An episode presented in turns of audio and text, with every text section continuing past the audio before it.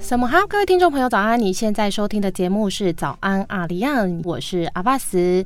今天在我们的节目现场呢，我们邀请到全国律师联合会的副秘书长，也是我们这个雅尼矿权展现案义务律师团的律师，我们的谢梦雨谢律师，请谢律师跟大家打声招呼。哎，各位听众朋友，大家好，我是谢律师。好，今天我们又邀请到马亮的好朋友谢梦雨律师来到现场，因为呢，从这个礼拜起一直呃，应该说从今天起一直到明天呢，我们要跟大家聊一个很重要的议题，叫做原住民族转型正义的起点。我们要从雅尼案来看这个原住民族的智商同意权。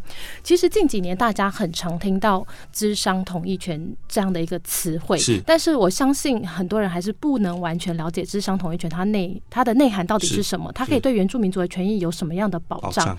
那在前一阵子呢，有一个非常重要的判决出来了，就是我们的雅尼矿权的展现案，在最高法院，它其实是驳回了雅尼的上诉。是，其实这个驳回的意思，也就是说，是我们的波斯汉部落的主人胜诉了。是是。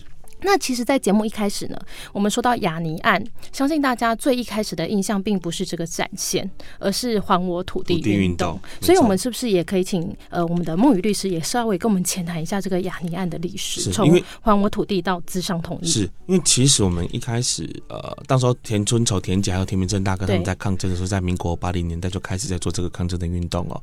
那雅尼是其实在六十几年采矿，那六十几年这个当时候的很多背景上，很多族人都不了解，也不知情。其实他们也不是那么的全面的支持这件事情哦。所以呢，他们在八十年，就是说雅雅尼矿权要申请展现的时候，其实他们那一次就在做抗争了。那那时候主要的诉求很简单，就是土地还给我，我要回去耕作。好，但是。也没那么容易啦，因为其实那一块土地，呃，可能很多人不知道，那原本是我们泰鲁格族人耕作的土地，但是他们是被强迫搬迁到现在所谓秀林乡的他们居住的地方。对，因为其实当年的是属于戒严的背景嘛，那戒严的背景底下，其实很多族人也不敢做些什么。但是到八零年代的时候，大家觉得应该还了吧，已经二十几年了，你再不还我，我我的我的孩子，我的孙子。对于这个土地，他就失去了连接，失去了记忆了。所以那时候就是一直希望是还我土地。那也那时候他们也做了很多抗争啊，包括了去监察院也好，圆明会也好。那可是后续矿权还是持续存在。那后来转到法律战，那法律过就是法律上的初期也是在做还我土地运动，就是争取原保地的所有权。但其实我们了解到一件很重要的事情，就是我拿回土地又怎么样？我那时候刚进台湾满眼技术生态协会的时候，那。承继着我们前面五代律师的 累积的成果，那我们就是去跟县政府要求说要还土地。那其实因为这个要不要还原保地这件事情，大家都知道说其实取决于县政府。好，对，当然乡公所的土土审会，好，这个非常有趣的机机构，大家都会了解哈。那土审会迟迟不做决定，那县政府也没办法处置嘛，因为我按按照法律流程，我必须要土审会出具意见，然后乡公所呈给县政府。好，那还了两笔。可是还了两笔土地，大家也觉得很意外，为什么会还呢？其实也不知道，他就还了。可是还了土地之后，当然后续是亚尼去提告嘛，但是他最后败诉确定。可是我们发觉权状拿到啦，那我又不能用土地，那原因在哪里？其实，在矿业法本身，也就是在亚尼的矿业权，也就是当时矿业现在的矿业法规定是，呃，矿业法第四七条，如果说你不愿意给矿业权者租用或是买。那他是可以提存一笔租金到法院就可以强制使用。那所以我们知道，我们如果不处理亚尼的矿业权，不处理这件事情的话，那么这件即便土地权状写了主人的名字，实际上也会被强制使用。所以我们就在这个过程当中，就从还我土地运动，下一步就是走到了资产统一权的部分，也就是当时候原基法九十四年通过，可是实际上一直没有实施的原基法第二十一条，也就是说，在我们原住民族的土地上啊，你要做像采矿这种。资源开发的行为，或是盖房子这些哈，你就必须要经过我们部落族人的智商同意。好，那到后面其实没有人要遵守这个东西，因为他们说基本法是一个没有效力的法令。那可是很，但是在一百零四年的时候，在很多立法委员的努力之下，我们的一百零四年制定的第四项，好，就是说这个相关的执行的执法，好，由原民会来定定。那在一百零五年有定定这样的一个执法哈。那雅尼他是一百零五年才提出申请，所以我们觉得他应该要适用这个法令，但。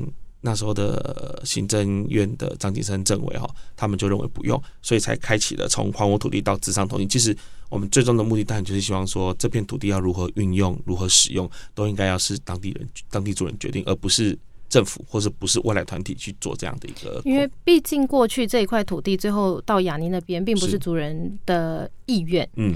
然后这个矿权的展现，最后的核定权也不在族人身上，是。等于说他从土地的让渡好了我们说让渡嘛，嗯。其实我们讲直接一点是抢夺。是。好，从我们的土地、土地、土地离开我们族人的手上，我们土地、族人对土地所有权的遗失好了，是。一直到现在，呃，矿权的展现，是。虽然说现在驳回了，但是其实这样四十年来，对泰鲁格族人来讲是一个血泪史，真的是血泪史，因为很多的老人家已经离开了。是啊是啊那我们从呃土拿回，即使我们拿回土地了，可能我们也没有办法再使用。那刚刚律师也讲了，这个问题其实是出在矿矿业法法本身对，所以现在我们在着手，就是他要在这个土地上采矿，他必须经过我们当地的泰鲁格族人、我们波斯兰部落族人的同意是。那为什么说这一次的判决非常的重要呢？因为其实我们呃。前一阵子有在关注这个新闻的人都知道，我们称它叫做是原住民族转型正义的起点。为什么我们称它叫做原住民转型正义的起点？其实我们回头看哈，包括蓝语也好，或是其他原住民族的这样的一个辛酸血泪的一个抗争史来讲，雅尼案也是存在了四十多年，也不亚于蓝语的这个案子哈。那我们了解到过去哈，就是政府跟财团哈站在一起的时候，那么族人本身就显得非常非常的弱势哦。那在我们很多东西，它很难诉诸于法律，即便你知道那是不对的、不正确的，即便像蓝屿，你真的觉得他们可以提高吗？你要告什么侵权行为有的没的，还有时效限制的问题，所以它很难。所以我们在为什么讲这个案子是原住民族转型正义的起点，是因为它是第一个由法院判决、司法判决取得的胜利。像蓝宇，它是透过政治的运作，对，那可是其实，在台湾各地哦，很多地方它很需要司法的判决的胜诉，可是其实它胜诉是非常的困难，特别是原住民族基本法，我们要怎么样让全国各机关还有所有的人都要去遵守它，这是非常困难的一件事情。所以我们这个案子是首开用原基法二十一条去取胜的案例。那么这这个判决里面也非常有趣哦。现在台北高等行政法院的一审判决，其实它没有那么，它算是好，可是它还不够好。但是在这一次的最高行政法院的判决当中，呃，我们的这法官哦，特别特别的讲了非常多有关于原住民族基本法的部分。好，那他在里面阐述了很多呃宪法宪法征收条文的价值，以及两公约好人还有国际人权公约的价值，说我们要如何去注重原住民族的权益。他甚至里面还超越了四至八零三号解释，他甚至说。原住民族的土地承载的是原住民族集体及个人的文化，唯有在这个土地的连接跟保障上，个人的文化才得以从群体当中实现。这个是非常难得在台湾司法界有那么那样的进步的一个判决。那也从这个判决，他也说了一件事，就是说原基法二十一条它是一个有执行效力的一个具体的规范。好，那从这边来讲，哈，这个判决虽然它是个个案，可是它可以引领非常多在等待的诉讼，还有我们一直在评估要不要提的诉讼。所以说，它是为什么说它是原住民族转型争议的起点？就是我们国家的司法判决终于正视了原住民族的权利，这也是应该是我们从司法判决里面第一个用原基法第二十一条去让族人判决族人胜诉的一个案例哦。我想这是非常难得。那重点是司法判决哦，行政机关他才会接受，因为你知道有打过元宝地诉讼，大家都了解，或是任何就说啊，你去告嘛，你告赢了我就听你你的话，告我啊，对你告我嘛，你告我嘛，笨蛋之类的。好，但是这个判决确实就是给我们一个指引，就是说所有的相关的原民案件，你都可以投从这个判决去找寻它的一些基础、跟它的利润、跟它的一些判决意志，你就可以跟这个意志呢去争取是属于我们族人的权益。所以才说这个这个判决真的是可以作为一个原住民族转型正义的一个起点啊。呃，我们的波斯汉部落族人虽然胜诉了，但是矿业法它有一个所谓的霸王条款，是的，就是即使我们波斯兰部落族人胜诉了，亚尼到目前为止，他都还是可以在我们波斯兰部落族人的土地上继续采矿。是到底为什么？其实哦，这个八矿业法它的思维一直停留在它是民国十九年通过的法令哈。民国十九年是什么概念呢？就是那时候中国啊，我说了算的那个时，代对还没有到台湾，那时候台湾还是在 日本的统治之下。是，我们中华民国宪法是三十六年才通过的，你看这个矿矿业法有多多么老旧。嗯那所以它矿业法一直承继着一个什么经济开发思维至上的一个观念。好，那所以他对矿业权则会非常非常的优惠。那后后续当然做了几次修正，但是还是偏向了天那个天平之间还是偏向了矿采矿的业者哈。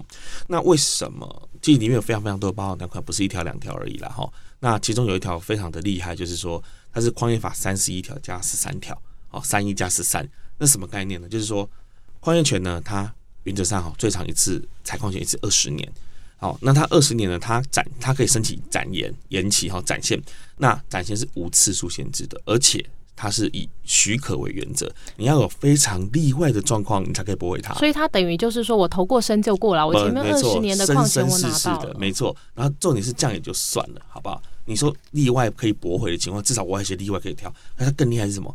即便我矿权到期，我在申请程序当中，我就举个例子好了。我们在一百一十年的一月一号矿权到期，可是我提出申请了，可是我申请已经过了哦，就是我的申请期间，我的旧矿权到一月一号，可是我还没有通过他的展现的申请，我还在程序中。比如说我已经现在十月了嘛，他还在审理中，抱歉哦，矿业法说矿业权视为存续。所以他是怎么样可以继续采矿，即便他矿业权已经到期了，在他审呃审定出来之前，他其实都视同他是通过的。这我觉得这个东西是非常非常不合理啦。好，但是即因为实物上哦，就是我们讲矿务局的解释是这样子。你看，我们当当我们那一天胜诉判决出来之后。隔天一早，我们矿务局跟雅尼不约而同的发了一个新新闻稿，说现在雅尼还是可以依法采矿。大家都觉得，而且那个新闻稿出的非常快速，对，非常的快，而且还是连袂出，我们大家都觉得，哦，这是怎么一回事呢？那他们这样讲是对吗？其实我个人很大的质疑是，即便我们的法律是这样写，可是我会觉得啊，判决的内容讲的很清楚了。我们这个事前自，我们是事前要同意嘛？那你今天在申请当中，你没有得到我同意，你怎么可以继续采？我就精神是这个样子嘛。那即便是矿业法本身说视为存续，可是即便你超过那个期间，你本来就没有矿权，你是不能开采。视为存续只是让你说可以做一些什么水土保持啊，可以说一些植栽，嗯，那个植植批的那个种植，只是可以做这些工作而已。谁谁哪一条明文跟你说你可以采矿？其实没有。可是因为实务上矿务局就是这么解释，跟业者长期以来就是这样配合，因为他们自己效率不彰哈。过去审案哈都是一年多才会过展现，只有雅尼特别快。五五个月之内就通过了嘛？雅尼那一次的展现也是让大家非常的诧异。差，因为你看他是十一，他是十一月提出申请，好，然后中间卡了个过年，卡了个二二八年假，哎，放个假回来，三月就通过了。对，大家就很诧异，怎么会这样子？我们才想说还要要做一些游说跟运动，对不对？但是没想到那么快就通过了。所以其实说真的啦，哦，这样的一个情形，我觉得未必是像行政机关矿局解释那个样子，就是说，哎，你真的可以继续采。好，那。我们就当然后续就会希望说，第一个我们希望跟矿局讲说，你要尊重判决，判决讲的是事前嘛，嗯，那所有相关的法庭本来就应该依照原住民族基本法的精神去解释，你不能说啊，因为那个矿业法第第十三条这样规定，所以他视为存续税，他可以去采矿，我觉得这是不对的。事前自行事前事前自由自行同意原则的事前的智商的同意，就是代表什么？你时间到前停嘛，你有同意之后你才可以采，啊不然你一边采一边一边跟你讨论讨论假的。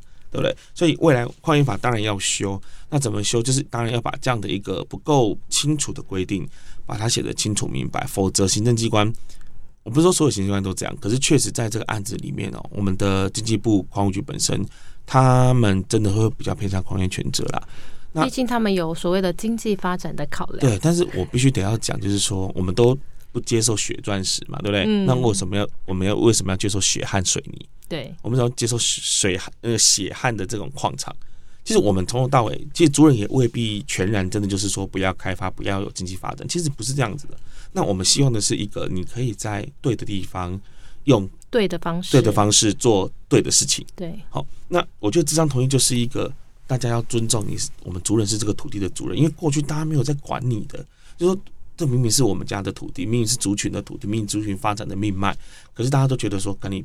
屁事啊！这土地是我中华民国手上，然后接着我矿权特许特许给某特定财团，所以大家可以去看，就是变成是说，变成是这个国家的土地原原住民族的土地，怎么会这些人在掌控，完全不用经过族人的同意？我想这是不对的，所以矿业法一定要修，但是相关的智商同意办法、原基法的规定，其实也要与时俱进，修得更好了。这个我觉得都是我们要同步要进行的一些事情。这样，所以如果我们矿业法要修。最重要的要修的部分在哪里？我想哦，矿业法本身要修的太多，因为其实我们提出的是全盘修正的草案，整个就是大修。因为毕竟它从民国十九年到现在，对它的它整个整个整个本身就是有非常非常大的问题。那如果真的对我们主人最重要的第一点，就是我觉得啊，矿权的设定也好哦，或者是说这个矿用地核定，或者说矿权的展现，都要主人同意啊。我想这对我们主人来讲是最重要的。为什么呢？因为其实过去哈。矿务局在实物的解释上就说，矿业权的设定或展现，它是一个权利的东西。它不涉及实质开发，它听着很玄。什么不叫涉及实质开发？意思是说我给你矿业权，不代表你一定可以采矿，你还要透过矿用地核定。但其实我觉得这观念是错误的，嗯，因为有没有这个权利本身，你就要经过我族人同意啊。这个自然资源是我们的，这个土地是我们的，你设权，中华民国设权，你不设定这个权利，你不先问过我，然后你告诉我说这不涉及私自开发，不需要我同意。我想这个观念本身就是错误的，因为怎么去利用这个资源，怎么安排这个土地的利用，那是我们说了算啊。而且重点是你设定权利之后，你要进行很多行为，其实实际上是不可以的。好，那我觉得这个，我觉得最根本、最基础应该是这样。那过去哦，我们的原民会其实我觉得在这边也是有点为德不足啦，做的还不够。嗯，但我理解他们会面临很多的压力，因为毕竟一个智商办法是一个法规面临的层级。其实，在过去我们也都知道，原民会在呃推动原基法的路上面临了各部会的压压力。但我理解，可是问题是，我觉得哦。你在国外啊，国际法上在讲智商同意的时候，他讲的不是单一时点的同意问题。像我们这矿权展现案，袁明会其实很努力的想要帮我们说，这个展现应该要同意，甚至他刚刚就采取了矿权设定、矿用地核定、矿权展现都要同意的这个见解。但是到了行政院，哦，大家比拳头嘛，对，经济部找了人家比较有力的政委，最后做出了一个非常荒谬的结论。那现在被法院打脸。那我们当然希望趁这个机会哦，族人朋友，我们帮原我们帮原民会出口气哦。你看这个监察监察院有提出那个调查报告，我们的我们的很多这个原民会的的官员啊，包括了杜张美庄 处长，那时候怎么被压迫的？我们今天帮你出了一口恶气。那我们也希望说，原民会在这个部分呢，能够把它哈奠定清楚。不管是在矿业法很难修没关系，那你在智商统一里面修嘛，那是你主管的东西。是我们希望可以在你多管齐下的保障族人的权益啦。因为除了矿业权以外，其实很多的开发行为也是一样啊，他都只说你事前一次同意就好了，之后不用同意。我想这个经验是错的，只要需要族人同意的，需要经过讨论的部分，都应该要经过族人同意才行。嗯哼，所以我们其实除了呃经济部这边，其实我们也希望我们的原民会多努力啦。对呀，虽然说压力很大，但是毕竟原民会的产生其实就是要捍卫我们族人的权益嘛。但是雅尼的展现案，我们称作它是原住民族转型正义的起点，我们现在也胜诉了，但是我们族人权益好像也没有被保障。是，那我们要等矿业法修法之后，才能够真正的保障我们波斯汉部落族人的权益。但是这样，我们说他应该算是很迟来的、迟来的正义了。真的是正义吗？波斯安部落族人他的下一步应该要怎么走？是，其实大家知道哦，如果正义来的太晚，其实他会打折啊。像我们，而且这个折扣还蛮大，蛮大的。因为其实你看，像我们两百多位的地主，到现在只剩两位是第一代人。那我们的第二代、第三代、第四代，甚至还有第五代了。然后越后面的人，他对于土地的连接记忆就没了。那即便是第二代当中，我们这个运动非常重要的几个核心人物，其实也都年纪都大了。那特别是我们田总田姐又再度中风住院，嗯，那恐怕也很难醒过来了哈。但我们为他祈祷，希望他醒过来。那所以其实你看，大家努力了这么久，好不容易得到一个关键性的判决，但是其实大家都垂垂老矣，甚至都过世了。那我觉得。希望了行政机关啊，就有这样的判决的指引，可以赶快去做。